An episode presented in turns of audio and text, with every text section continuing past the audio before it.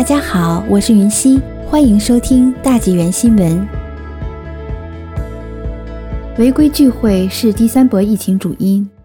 四月六日，卑诗省卫生官员亨利医生表示，平均每天新增一千例中共病毒病例的状况已经持续一周了，但仍有太多卑诗省居民在室内聚会，无视公共卫生命令，无视变种病毒带来的日益增加的威胁。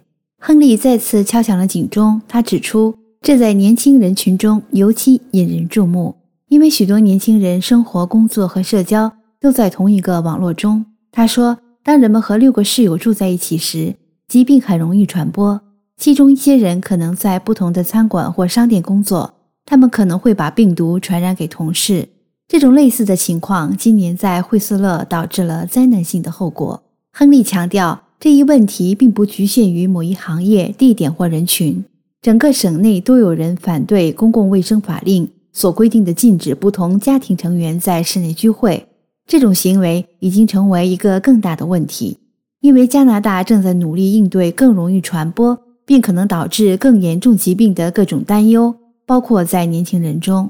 他说：“如果选择和家人以外的人待在一起，那就必须在室外，并且只和来自同一个小团体的人见面。